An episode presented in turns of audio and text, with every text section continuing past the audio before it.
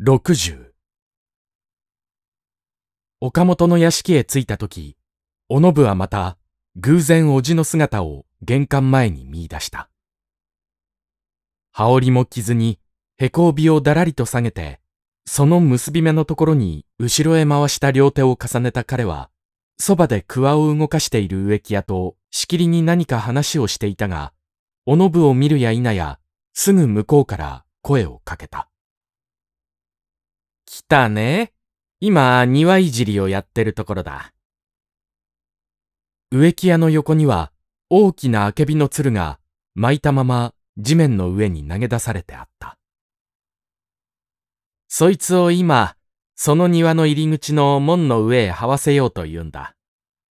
ちょっといいだろ？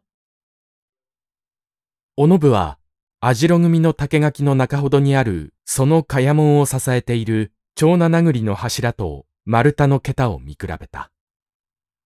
へえ、あの袖垣のところにあったのを抜いてきたの？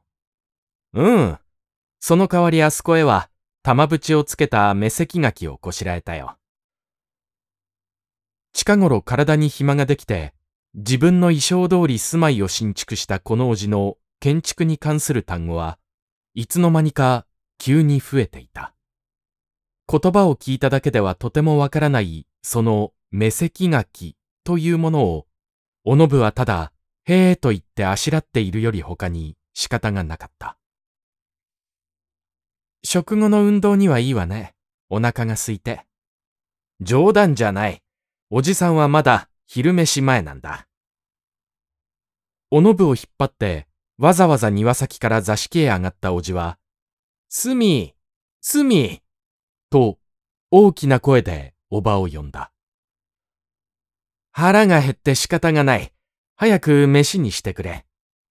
だから、さっきみんなと一緒に召し上がればいいのに。ところが、そう勝手元のご都合のいいようにばかりは参らんです。世の中というものはね。第一、物に区切りのあるということをあなたはご承知ですか？自業自得な夫に対するおばの態度が済ましたものであるとともに、おじの挨拶も相変わらずであった。久しぶりで故郷の空気を吸ったような感じのしたおのぶは、心の内で自分の目の前にいるこの一対の老夫婦と、結婚してからまだ一年と経たない、いわば新生活の門出にある彼ら二人とを比較してみなければならなかった。自分たちも長の月日さえ踏んでゆけば、こうなるのが順当なのだろうか。または、いくら長く一緒に暮らしたところで、性格が違えば、互いの立場も末始終まで変わってゆかなければならないのか。年の若いおのぶには、それが知恵と想像で解けない一種の疑問であった。おのぶは今の津田に満足してはいなかった。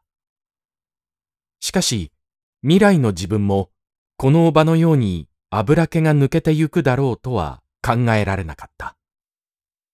もしそれが自分の未来に横たわる必然の運命だとすれば、いつまでも現在の艶を持ち続けてゆこうとする彼女は、いつか一度悲しいこの打撃を受けなければならなかった。女らしいところがなくなってしまったのに、まだ女としてこの世の中に生存するのは、真に恐ろしい生存であるとしか、若い彼女には見えなかった。そんな距離の遠い感想が、この若い細君の胸に湧いているとは、夢にも気のつきようはずのないおじは、自分の前に据えられた禅に向かってあぐらをかきながら彼女を見た。おい、何をぼんやりしているんだ？しきりに考え込んでいるじゃないか。おのぶはすぐ答えた。久しぶりにお給仕でもしましょう。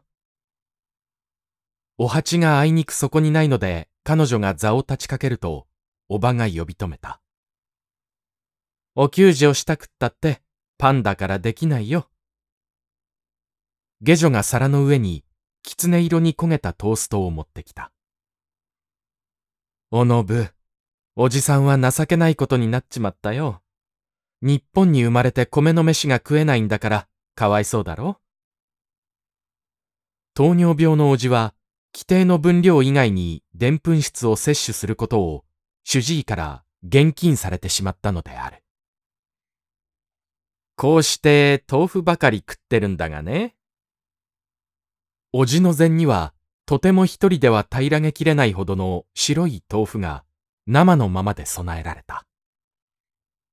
むくむくと声太ったおじのわざとする情けなさそうな顔を見たおのぶは、大して気の毒にならないばかりか、かえって笑いたくなった。少しは断食でもした方がいいんでしょ？おじさんみたいに太って生きてるのは、誰だって苦痛に違いないから。おじは、おばを顧みた。